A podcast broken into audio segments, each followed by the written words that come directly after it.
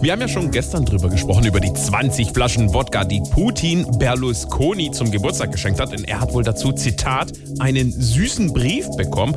Aber Silvio Berlusconi, der kann damit umgehen und hat sich wohl bereits revanchiert.